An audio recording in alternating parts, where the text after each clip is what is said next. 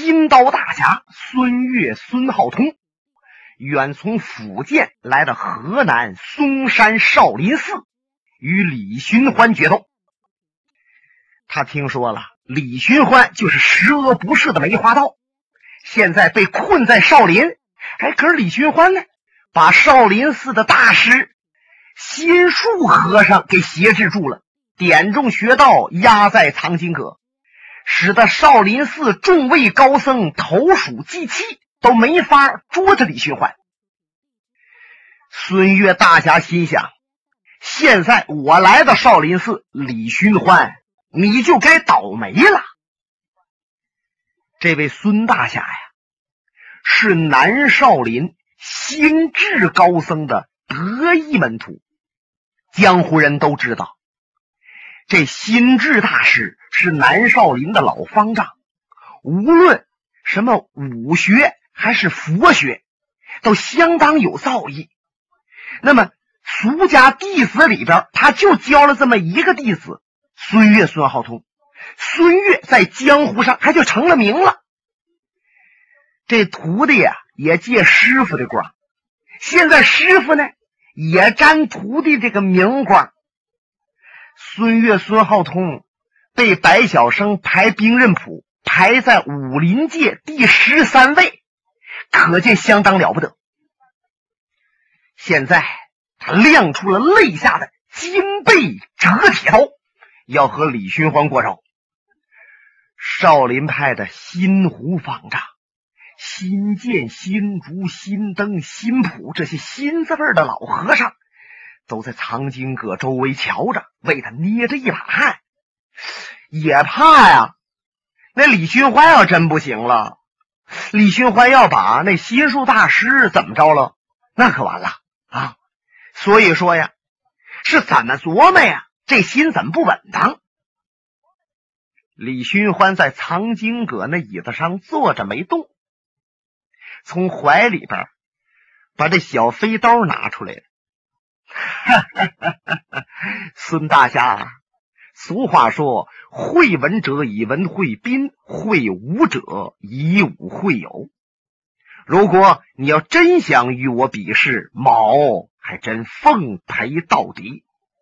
姓李的，什么叫以武会友？我是和你以死相拼，我要杀了你，为江湖，为百姓除害。你滚出来！何必动这么大的气呢？如果真要想动手，你就尽管进了藏经阁，让我出去，我还没有那份雅兴。好吧，那么你给我接刀！说着话，噌的一下子，孙大侠从外边窜到里边来了，第一招就够狠的了，力劈华山龙角尾。就见那左手一领李寻欢的面门，右手起来了，从上往下劈李寻欢。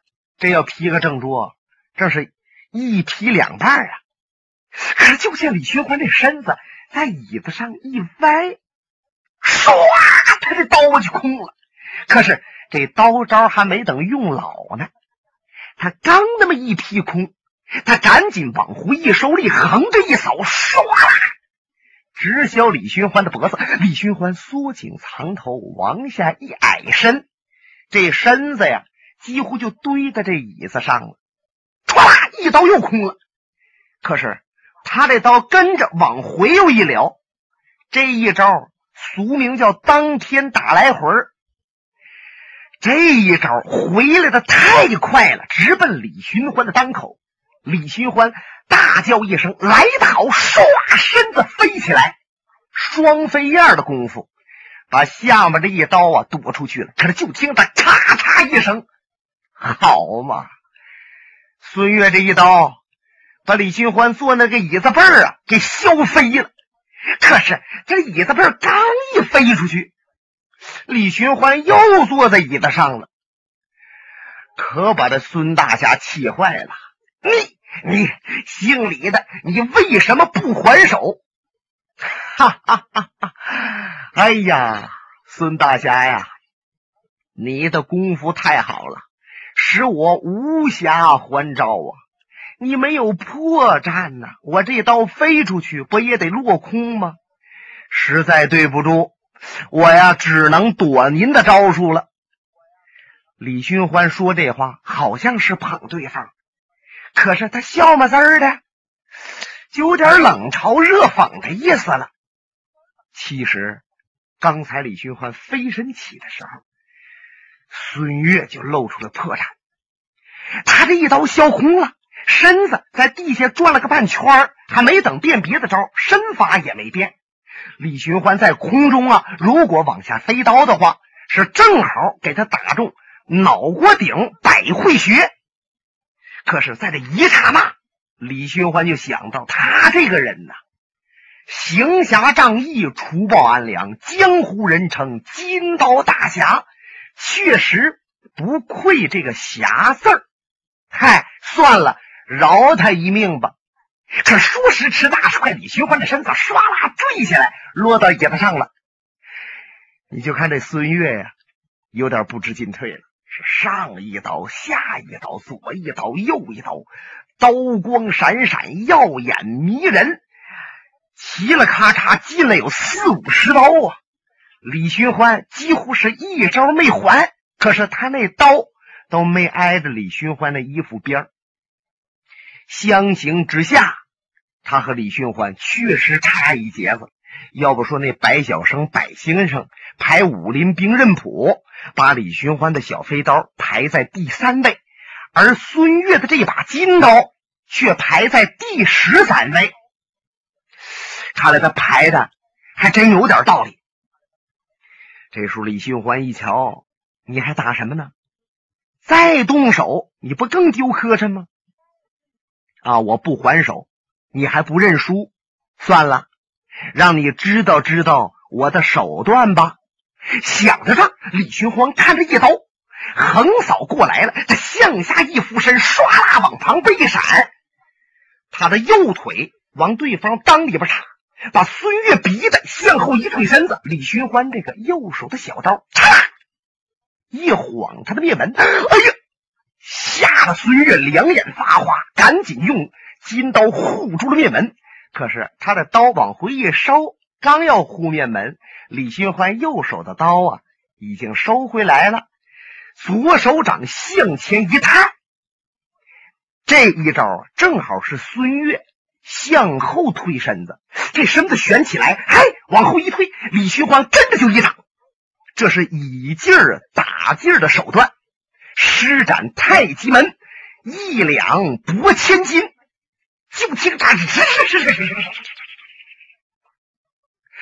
孙越的身子在藏经阁里边唰被打出来了。说的切确一点是李寻欢借着孙越往后退的那个劲儿，给他一掌把他送出来的。不但说打不伤他，而且对方都不会感觉到疼痛。可是无论怎么着，这孙越的身子呀，腾起来老高啊，斜刺里飞出去两三丈远，如果落在地下，也难免要来个滚儿。反正今天这人呐，肯定是得丢了。可他这身子还在空中呢。少林派的新建和尚在旁边一瞧，哎呀，不好！纵身行，往起来，用手一接他，孙越这身子就倒在老和尚怀里边了。哎，这样一来，他就不至于跌到地下了。大家一看，好，哎，新建的飞身起是恰到好处啊！孙越他没趴下啊，太好了。有一些小和尚在旁边还给鼓上掌呢，可是大家再一看，都愣了啊！只见孙越、孙浩通两眼紧闭，脸色铁青，顺着鼻子和嘴，还这耳朵滴答往外淌着血。再仔细瞧，已经绝气身亡。弥陀佛！新建和尚抱着孙悦是大叫一声，方丈师兄李寻欢已经把孙大侠要了命。哦，阿弥陀佛！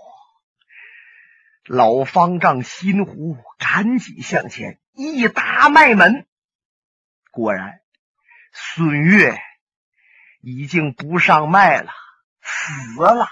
白晓生、辛普、辛登这些人全都围过来了。啊，孙大侠，孙大侠！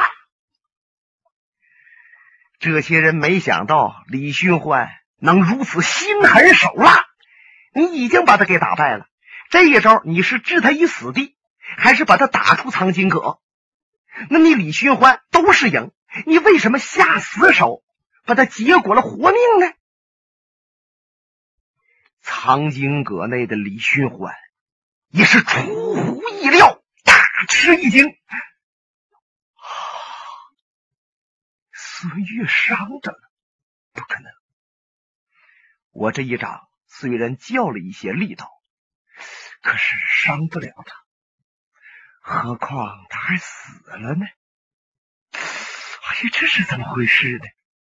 李寻欢就感觉到这心里边绞绞拉拉的。这气儿有点上不来了，他往下一俯身，哧咔又咳嗽上了。这一咳嗽，那脸儿啊也不是色儿。旁边被李寻欢点了穴道的心术和尚，两眉当中拧成了一个疙瘩。他双掌合十，他也瞧出来，李寻欢刚才那一掌没叫多大力，也别说还像你金刀大侠，武功很有根基。你就是不会练武术的，一点内功没有的人，让李寻欢这一掌送出去，顶多磕破点外伤，绝不至于口喷鲜血、绝气而死啊！哎呀，这到底怎么回事呢？白晓生，白先生在旁边瞧了一会儿，他那脸色阴沉呐，从怀里边掏出来他那小本儿。他这小本上都记着梅花道杀死了多少人，是男是女，是老是少，在什么地方杀的，等等等等。哎，这一本就是梅花道罪恶本现在他把本儿又打开了，在后边记上孙越、孙浩通，那就是说呀，他们是认定了李寻欢是梅花道，现在又杀了个孙越，把这笔血债，哎。还得给李寻欢记在头上。这时候有别的僧人就要过去和李寻欢拼命，让新虎给拦住了。李寻欢飞刀无敌，心狠手辣，何况他还挟制着心术师弟。大家不要贸然向前，先把孙大侠的遗体成连起来。是，有一些小僧人刚要过来搂抱孙越的尸体，就在少林庙门那个地方，噔噔噔噔噔，跑过来一个人。这人一边跑啊一边喘，大家一看，哎呦，一个蓬头垢面的老和尚，岁数可不小了，也得有八十左右岁。看出来老来了，下壳的肉啊都往下耷拉着，这地方都有眼泡了。这老和尚的眼泪为眼圈直绕，两个手颤抖，穿的这身僧袍，担心不救，袖面高挽，腰系着罗汉骨，啪啪僧鞋。老和尚一边跑一边喘，来到孙越的跟前，愣住了。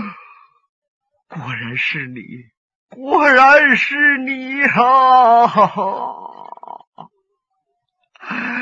孙悦呀，老和尚是仰天长叹，大哭了三声。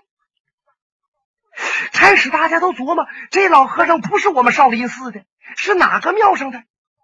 哦，和孙悦认识，来哭孙悦的。可是就见这和尚啊。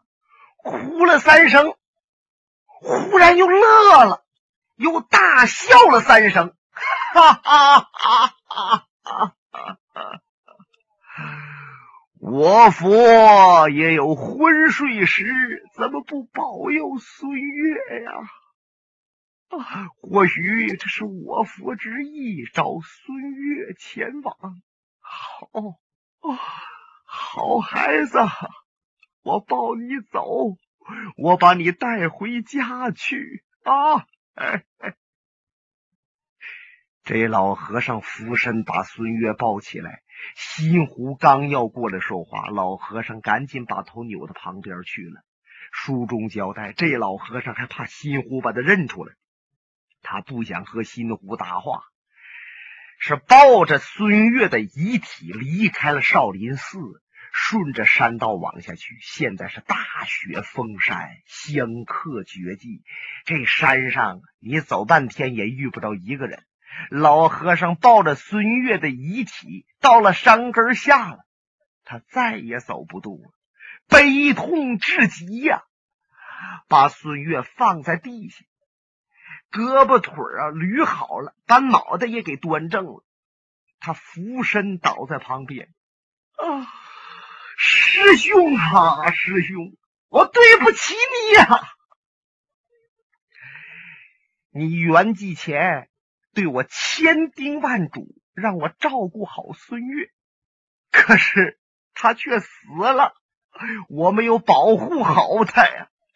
你就这么一个儿子呀，他死了，祖香坛香烟折断，坟头土没人来贴，你说我是什么人呐？你说也不知道这老和尚是谁，是哪个庙上来的？是越哭越惨呐！反正总的看来呀，他和孙大侠的关系是非同一般。和尚正哭着，他身背后有人说话：“老和尚，为何如此悲苦？不知死的人是谁，和你是什么关系？被什么人所杀？你是否和我能讲一讲？”如果我觉得他死的确实冤屈，我一定为你报仇雪恨。呃啊！和尚正哭着呢，沾沾眼泪，把头扭过来了。这老和尚回头一看，他两眼呢就有点发亮了。怎么着？后面这个人呐，精神派头也大，不一般。看来是有身份的人呐。只见这个人在四十二三岁的年纪，鹤泱泱的身躯在八尺半开外，这是大个儿啊！宽前额，方下颏，三绺墨染飘洒胸前，修理的非常整齐。他穿着一身灰色的短打衣靠，板带勒着腰，配着古铜色英雄长，在他的肋下。配的一口四尺三寸多长的大宝剑。江湖上人用剑一般都三尺多长，可是他这把剑呢，四尺多，而且还相当的宽，相当沉呐。剑都上是真金的龙尾，透眼还穿着二蓝的灯笼穗的妃子。就见他左手压着剑都，右手向前点指着。顾盼之间，非常的自负。老和尚把他打量了一会儿，请问您是哪一位？您报报名，我看您呐，能不能为我们出奇报仇？如果你是没名没姓之辈，你也就别管这闲事管闲事也请等送死。如果我一听你确实有一号，那我就告诉你怎么回事儿，请问贵姓大名啊？和尚又哭上了。本来啊，他后边站这个人，性情就相当的孤傲。如果谁要稍微流露一点小看他的意思，甭说他不帮你忙啊，说不定就要跟你较量较量。但是，一看这老和尚可怜巴叉的，哭着死人。他受不了了，心头一酸。在下郭松阳，啊？什么？郭剑客？郭松阳？这老和尚赶紧爬起来了，拍拍身上的那个雪花，双掌合十，一躬到地，就差点没趴在地下。哎呀，郭剑客呀，郭剑客，我有眼不识泰山，哪知道您大驾来此啊！郭剑客呀，是如此这般，这般如此，您可得把李寻欢杀了，给我的侄子报仇。那说这郭松阳是谁？郭松阳是谁？在咱们这部书当中，那是鼎鼎大名的人物。白晓生排兵刃谱，他名列第四；李寻欢第三呢，他第四，两个人挨班啊。说书的交代一句：白晓生、白先生就排兵刃谱排到他们俩的时候，非常犹豫，因为李寻欢。虽然小刀使得神，叫力不虚发，每发必中。据说李寻欢出道七年，大小三百多战，这刀飞出去没空过一次。可是郭松阳呢？这把松阳铁剑九九八十一式，一招换三式，共合三百二十四手。就连武当派那些老道都说他这把剑高高在上。松阳铁剑自从出世以来是所向无敌。那么，你说那小飞刀厉害，还是这松阳铁剑厉害呢？不过这小刀和铁剑呢，可没碰过。因此，这白先生排兵刃谱就为难了：这个刀，这个剑，哪个放在第三，是哪个放在第四？三天没睡觉。最后，白先生把李寻欢放前边了。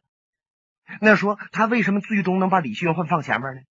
因为这柏先生觉得呀，郭松阳的武术可测，就是说呀，可以预料他能有多高，他能胜过谁。而有的时候琢磨这李寻欢那小刀，就琢磨不出来。你说他？怎么能够赢得了对方？这小刀怎么能够发出去？什么时候发出去？是越想越神，还还是把这神一点的放前边吧？就这样，李寻欢才稍微的往前了一点。您说，这老和尚听到是郭松阳来到了，他能不惊喜交加吗？郭松阳。听罢老和尚的言语，脸色慢慢变了。刚才很红润，现在就罩了一层紫气，是气的。哈哈哈哈哈哈李寻欢呐，李寻欢，过去我就想找你比兵一番，不过你我天各一方，尤其是你行无定所，我找你比武也不知道上哪里能够找到。可是近来听说，你竟是那梅花道，杀人无数。现在被困少林寺，就连少林这些了不得的僧人们也不能打你如何？我就晚来了一步，金刀大侠孙越又惨死在你的手中。这笔笔血债，我一定让你李寻欢好好偿还。想到这儿，他一拱手。和尚，你带着孙大侠回到你的庙宇吧，我立刻上山。李寻欢死了，你放心吧。郭松阳飞也似一般，直接够奔嵩山庙宇。时间不大，他已经来到庙门前，咚咚咚，敲开山门。有个小和尚听他一报名，赶紧往里报。少林方丈还有各位僧人们全都迎出来了，这才引出一段松阳铁剑现绝技，小李飞刀逞神威，胜败如何？下回接着说。本节目由哈尔滨大地评书艺术研究所研究录制。刚才播送的是长篇评书《多情剑客无情剑》。